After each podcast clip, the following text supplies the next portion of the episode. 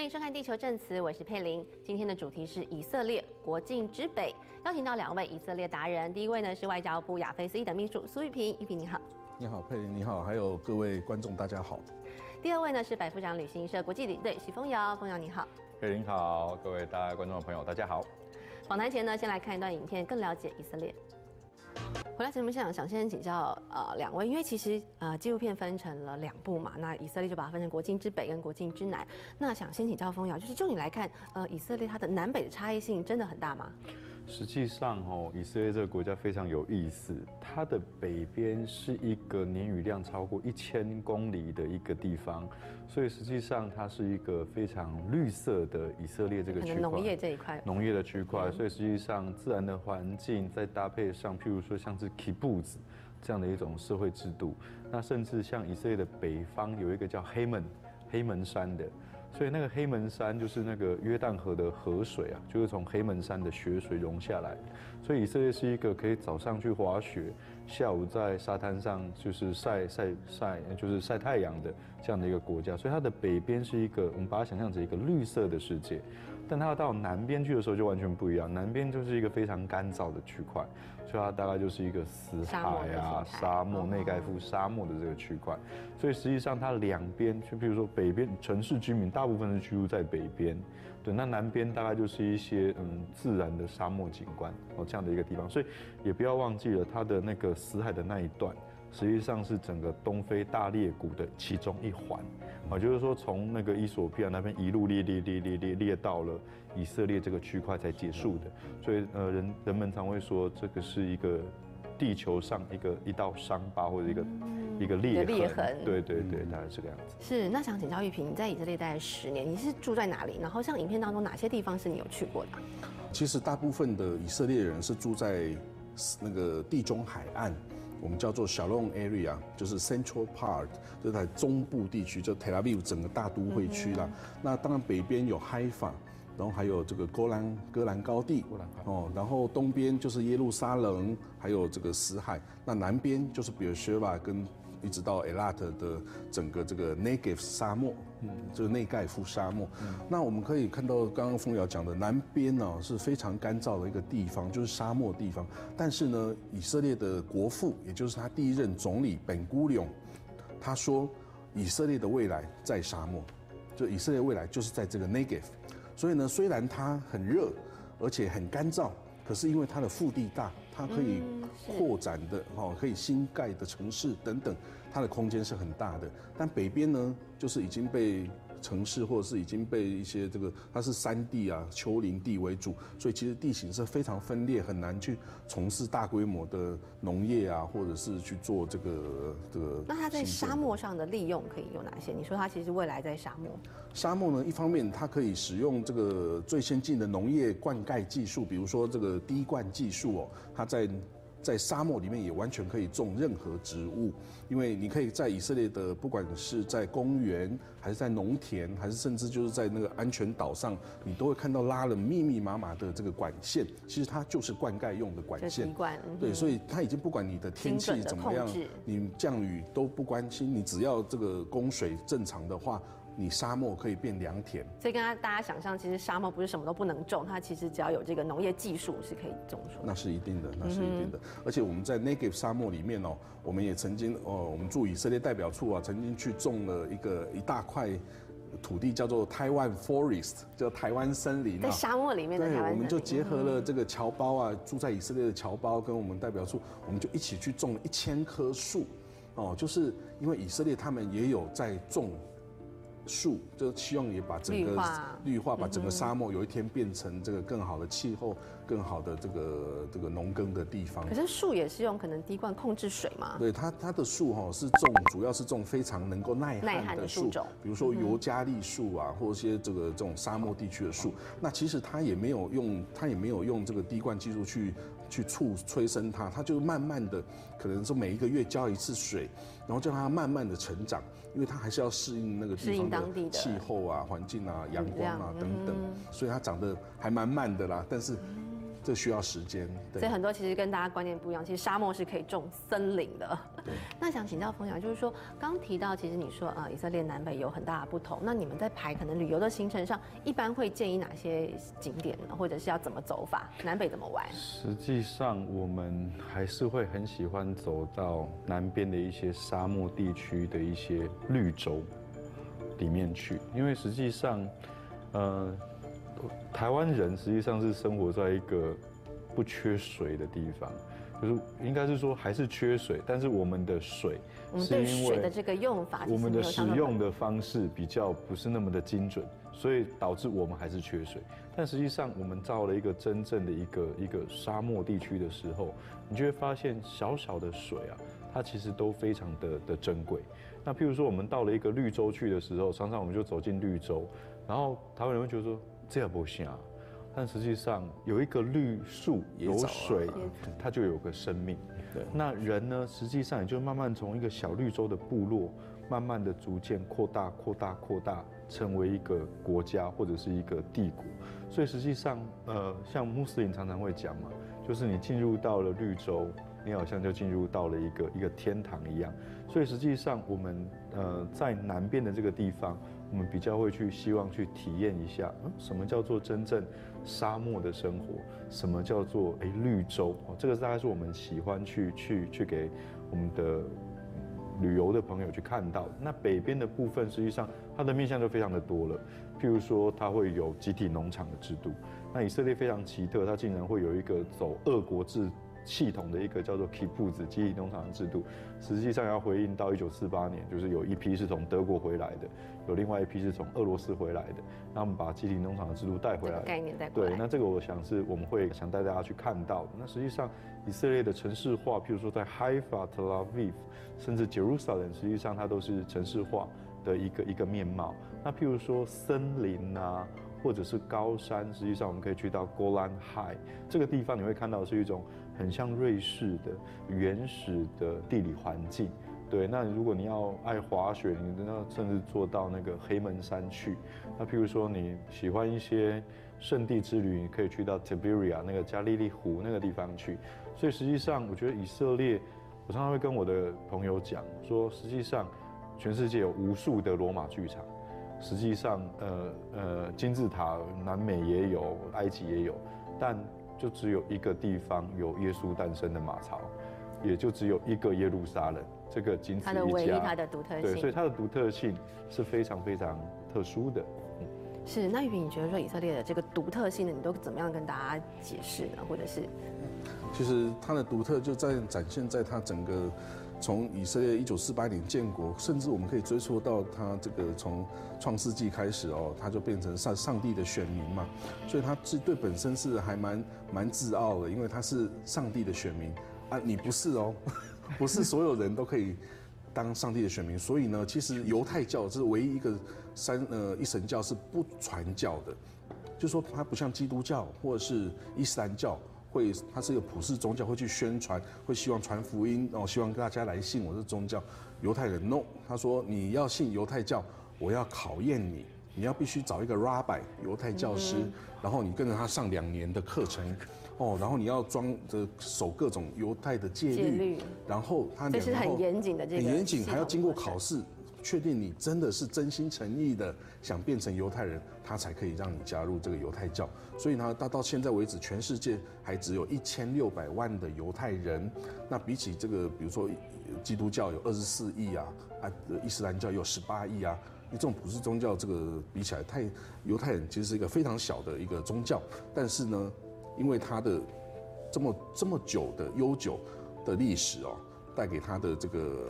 民族自信感啊，以及这个对上帝的的这个信仰跟忠诚啊，其实也是非常特殊的。没错，讲到这个自信，其实休息下稍后来看，其实以色列的新创也让他们非常有自信。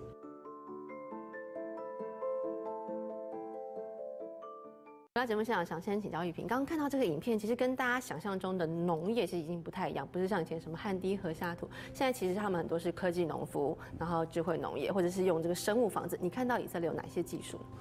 我可以跟大家介绍，有一位以色列的教授啊，叫 Dr. Yossi Leshon Dr. Yossi l a t i o n 他很特别，他我们曾经多次访邀请他来台湾访问。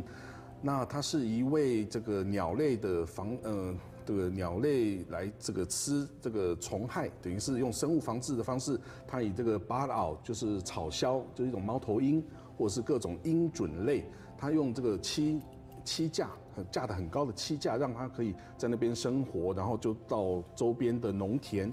就把这里的老鼠啊等等都吃掉，这种就是一种生生态防治的一种做法。那这位教授，我们曾经邀请到台湾来访问，也教导我们的农委会，所以我们后来平哥大那边也使用这种高栖架来。防止鼠害，所以这个也是一种以色列的一个发明。对，不仅要用农药，其实我们用生物类也可以防治。那如果说在可能像农业技术上的一些很精准的这种技术，好，农业技术哦，一开始就是从滴灌技术开始。滴灌技术呢，就是有一天呢，有一个以色列人，他发现，哎，他的农业，呃，不是他的花园里面有个地方怎么特别绿，啊，其他草地都很都很干旱呢？他就发现原来是他的这个水龙头漏水了，漏在这个地方。哎，所以他就发明了，哎，他就拿一根水管来啊，每隔五十公分他。戳一个洞，然后呢，他就把植物种在这个戳了洞这个下面。后来他发现这样子的一种灌溉方式可以节省九成以上的水，所以后来以色列就把它发明成一个产业了，是一个很大的产业。它包括这是一个智慧型产业，就是说它的管线哦可以控制它的流量，可以控制它的，比如说我缺水就把水拿进去，我缺农药。就会用一体的农药把它送过去田里面，或者是一体的肥料也可以。就所以以色列的农夫现在已经不用到田里面去种田，他其实拿一个 iPad，看一下哪里缺什么他就种什么。这个也是一种 IOT 的概念，就是物联网的概念，因为它各种 sensor 哦侦测器放在田里面，缺什么我给什么。一个人就可以管一大片的一个农田，哦，这种是智慧的农业。那我记得方瑶，其实呃，以色列这个滴灌技术，其实你也蛮熟，因为其实你有到现场去看过，或者是你有带哪些团去参观他这样的技术呢？其实像这个公司叫 Netafim 嘛，那 Netafim 实际上它也是一个 kibbutz，就是集体农舍。嗯，对。那实际上我们去到那个地方看的时候，实际上。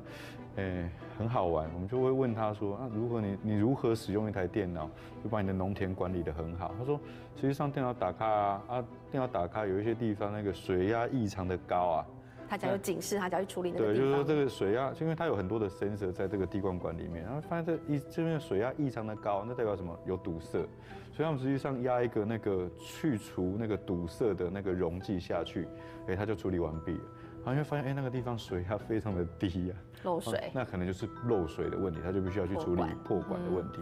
所以实际上，以色列在这样的一个状态之下，他把他的农业做起来。那，嗯，我那时候带的一些是中国的朋友过去的，他们反而去挑战 Netafin 一个概念，就是说，实际上你们 Netafin 在我们的中国一刚开始是失败的。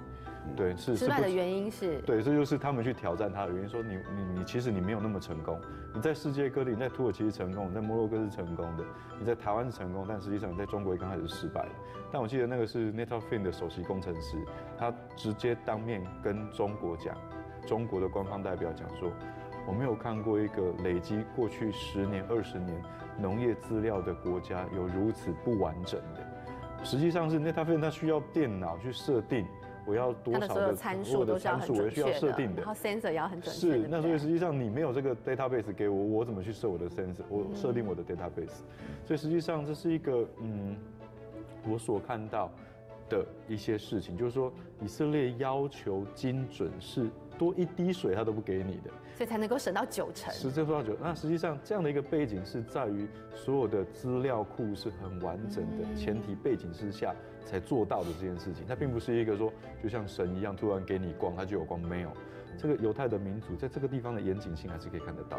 是，那刚刚讲到只是局限在农业，想请教一下阿玉萍，就是说现在其实大家在封这个韩剧都在讲新创公司，那你在以色列的现场，你觉得以色列这个新创的概念它为什么会这么呃风行？然后钱哪里来，或者是概念哪里来？我觉得这一方面呢，有个人的因素跟政府的因素。好，我先从政府开始讲好了。以色列呢，它整个政府也是非常崇尚的推广这个新创哦。它在以色列的经济部下面有一个新创局，就是 Innovation Authority。Innovation Authority 在做什么的工作呢？它就是培育这些来扶持这些新创，扶持这些新的新创。所以呢，一个新的新创公司，就是几个可能年轻人就找起来一起组的公司，他好好的把他的商业模式啊等等想好，写一个 proposal。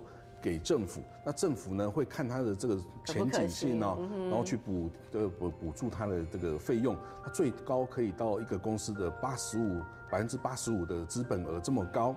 那但是呢，就是说以色列政府并不会因此说哦，我补助你，那你要我就占八成我的股，我就占八成股权，没有没有，他不会这样子。他是说呢，如果说你这个公司能够好好的运作到最后，能够成功的运作，把销售也做得很好，有收入了，那你慢慢的把这个借从政府借的钱，你就分期付款还给政府。但是呢，如果你有一天很不幸的你就是失败了，那我政府不会去跟你追这个钱。等于他们只要自己负担十五趴的这个，是的，是的，对。那当然呢，整个是整个新创是说，我比如说从个人来来说，那很多年轻人也是从车库创业开始，就在自己家里哦，几个朋友这样开始，电脑，然后呢两台电脑，然后开始创业。那一开始就是从家人募资啊，爸爸妈妈、阿公阿妈、爷爷呢哦，这个到处哦亲戚朋友，大家就一起募资，然后等到一定的阶段发展好的话，他就可能到外面的这个创投。哦，创投有的是可以做这个 incubator，就是所谓的孵化器的中心。那去那边就有一个空间，然后就开始上班，然后就开始哦整个公司的正式的运作。那这些孵化器还会去扶植他们，给他这个法律的辅助啊、会计啊等等的各种服务啦。那如果他真的哦继续成长，那他就会参加这个新创的博览会，去跟更多的人募资，也有一些像众筹的平台啊、这个网站啊。那大家其实很多要是好的 idea。它只要一放到市场，立刻就会被人家抢抢购一空啊！因为大家也都在寻求这个。大家都需要像这样的观念，然后怎么样的技术？那想请教一下方你你自己看到的呃以色列的这个新创风潮呢是什么样的积极度？实际上我看到的东西是它就是一个新创事业的国度。那我看到的，我记得我们上过一堂犹太老师的课，犹太老师说。你认为以色列是一个新创事业的国度，就代表我们不会失败吗？实际上，答案是它还是失败的，它的失败率还是很高的，它的失败率还是可能超过八成以上。所以，并不是代表以色列是一个新创事业的国度，它的它的失败率就就会很低。No，但是实际上，以色列有一个很有趣的民族性格，那个性格就是说不怕失败，你的失败是更接近你的下一次成功。因为你有这个呃历程了，你有经验值了。对，那实际上我们在看到像玉萍刚讲的那个东西，我们也问过一个一个一个以色列的官员，我们就说，哎，那为什么你们要去支持？我是一个外资，你为什么要支持一个一个我？你还可以给我百分之八十五的这么大的资本，在我在在一个这样的一个地方，我是外国人啊。他说 no，实际上你们把整个的 know how 教育我们的员工。实际上你们还是得得付税的嘛，你还是得付税，所以实际上借由这个这个新创，以色列也在厚植它的人才人才库，实际上它借由你呃定定下来，它还是有一些税收的部分，所以这个就是说我从人的部分来看到的状况大概是这样的。那政府实际上它还是有一些利多的点，它愿意支持新创，但是回到现实面，我自己看到的东西是。啊，不然这个国家是有什么啦？用资源也没什么资源，对，那所以帮自己找一些出路。对，所以实际上他找到的是一个新的未来的可能性。哦，所以实际上我们在以色列看到的东西都是 R D 性质的 startup 居多，它并不会是需要一个工厂在以色列，因为有一些高污染的产业留在他们不会不会不会不会，它完全就是一个 R D 的概念在这边。说说一句现实的，难不成你觉得以色列做的东西能送到叙利亚去吗？或送到黎巴嫩去吗？所以他把他的概念放到了他的国家当中，把整个的脑。像 Intel，它整个一个 base 是在在在以色列的，也不要也不用忘记，其实台积电其实有非常多以色列人在台积电里面。其实很多可能高端产业啦，或者是呃，甚至是军军用品之类的。那玉萍，你知道，就是说，可能像现在很多可能以色列人都疯创业，这已经变成他们的 DNA 一种。那你的两个小孩其实，在以色列出生，他们看到了这个以色列的概念，他以后也会想说，可能我未来就是一走创业嘛？对，其实整个以色列的创业是整个社会的这个氛围就是这样的。对，我们可以这样说啦，呃，以前的犹太人的父母啊，跟台湾父母一样，希望小孩以后去读医生，去读律师、律师、法官，但是现在已经不是喽。他们现在很多希望他去读理工科系。理工科系，因为你要有硬底，你就可以来创造各种发明、研究，然后去去开你的新创公司，然后去赚大钱。其实赚钱是一个很强烈的动力，让这个哈这个社会都愿意一起去加入、去投入。然后小朋友呢，我刚刚也之前也提过，就是说在当兵的时候，他就学习很多技能。那三年其实很重要。那三年非常重要，他学习很多技能，然后他到了当退退伍之后，他就跟朋友一起想办法创业。那这个创业呢，就整个社会其实都是非常支持的。我们可以说呢，比如说台湾，我们会我们是一个外销导向的国家，我们很注重我们外销的数字，比如说这个月哦，这个今年度外销多少亿哦，呃台币。以色列不一样，以色列是非常注重你这个新创公司被卖出去之后，这个我们叫做出厂，出厂的量。以色列报纸是统治统计这个数字的，说这个月。以色列有几家公司被买走了，然后赚了多少钱？哎，所以你就看到他们居然注重这个数字，就代表说很多人会因为这数字有更有动力的去把你的公司打造起来，然后把它弄得非常好，然后有一天把它卖出一个好价钱给跨国企业，然后自己做什么呢？拿来钱，我就继续开我的新创公司啊！这就是以色列的 mentality 了。是的，没错，是风创业的这个以色列。休息一下，稍后回来。钱要赚，生态也要顾。回到影片现场，想请教一下风雅，就是影片中提到这个以色列沿岸的鲨鱼，其实呢，它被航发电厂排放比较高温的水吸引过来，到不是它自然的栖地。你觉得以色列是怎么样因应这些可能高度工业化跟排放这个呃都市发展之后的这些污染？实际上，以色列是一个非常环保的国家。实际上，我们看到它的那个，就先讲到污水这件事情好了。它污水它并不是直接放到海洋去的，过滤，对，它会过滤到可以变成是饮用的等级，但它拿去洗车哦，嗯对，所以实际上它的环，它并不是说这个发电厂好像就等于它它有污染，实际上我们刚刚有提到，它是因为水温嘛，是，那实际上在我看到的东西是以色列它非常强调环保点，譬如说它也没有核电厂，然后再来是它本身也没有那种高排放废弃物。这样的一些产业留在以色列，就像你说，他其实把一些研发留在以色列，其他生产。以色列的脑，他把全世界的脑放在以色列这个地方去，所以实际上，他这个国家本身是一个非常环保的一个一个国家，它并不会是一个一个像台湾这种高。排废，然后譬如说这样的一个水，就是让它。还有台风的时候就偷偷排出去。是是是。是。那玉萍，你在以色列，你看到他们的这个呃污染的防治，或者是你说其实宗教也是他们这一个呃很重要的一环呢？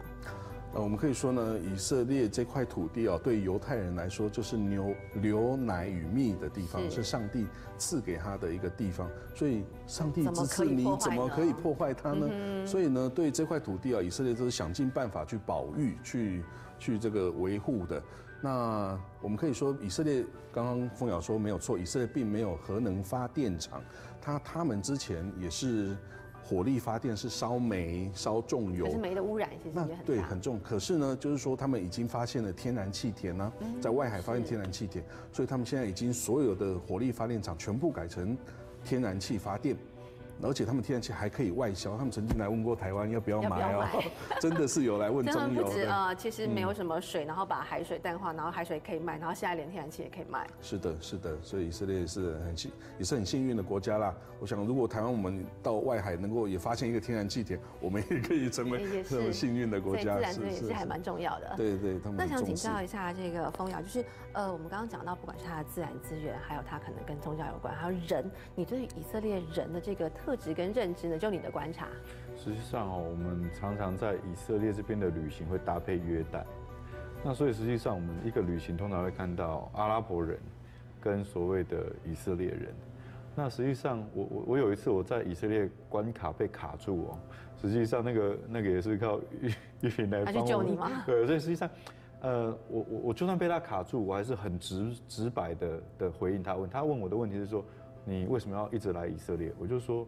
上帝如果在约旦，耶稣如果在约旦出生，我也会去约旦出，我也去约旦玩。我谁要来你以色列？你会发现我的讲话，所以你不用毕恭毕敬的跟他讲，只是为了怕不过关，我就直接用非常诚实的，然后真诚的事情，直接就回应你。这个东西是我觉得我在以色列人身上看到的一个叫做 huspa 的精神，他没有在跟你拐弯抹角、卑躬屈膝，没有就直来直往。我们赶快把这个事情搞定就对了，他不需要去讲那些。过分的仪轨跟细节，但实际上我们来到了伊斯兰的这个地方去的时候，伊斯兰的就信伊斯兰了，那所以他的那个信仰者就会常常跟你讲一句 Inshallah，Inshallah，Inshallah 就是说上帝如果应允的话，这件事情就会完成。那所以那那你人都不用行动嘛？对，所以所以交给天决定，交给天决定。那那那我可是问题是你在以色列的这个地方的精神，你看到 Husba 就是我就是要拼了命的，就跟你奋斗，哦，这有就是没有再跟你拐弯抹角，直接跟你拼到底的这样的一种精神。那我在另外阿拉伯人身上看到就是 Inshallah，明天几点出门？Inshallah，现在啦。哦，这个真的是，所以所以这这个两个是我在这两个地区看到很大的非常大的一个差异性，在这个地方是。是，那你讲到这个人，想请教一下玉萍，就是我们现在很多人说，哎，台湾其实小孩生的很少，它是一个国安危机。那在以色列呢，他们这个小孩的生育很高，对不对？对，以色列呢，到现在为止哦，他还是每一个育龄妇女，她出她生出来的儿子是三点零一个子女，那这是 OECD 中最高的。在他们平均小孩平均。超过三，每一个育龄妇女平均生三个，代表说有很多人其实是生更多的，尤其是那些 religious，就是我说的那个极端正统派虔诚的犹太教的社群，他们的平均生育的子女数是七个人。那跟他们的教义也有关系。对，因为对于犹太人来说呢，小孩子是上帝的恩赐，是 God's blessing 啊，你不可以说不接受的。那他们从小在很多手足的家庭中成长，所以你。一个犹太人长大之后，他会生很多小孩，他觉得这个就是我应该要做的事情呢。然后他们的因为家庭关系非常的紧密，所以他们的阿公阿妈也都会帮助哦孙子哦去照顾孙儿辈，所以呢就是说也减缓这个父母的压力，然后所以我觉得台湾其实很多地方可以跟以色列学习。那另外在社会氛围方面呢，以色列对于小孩子。就是这个吵闹啊，他们的非常容忍度是极高的。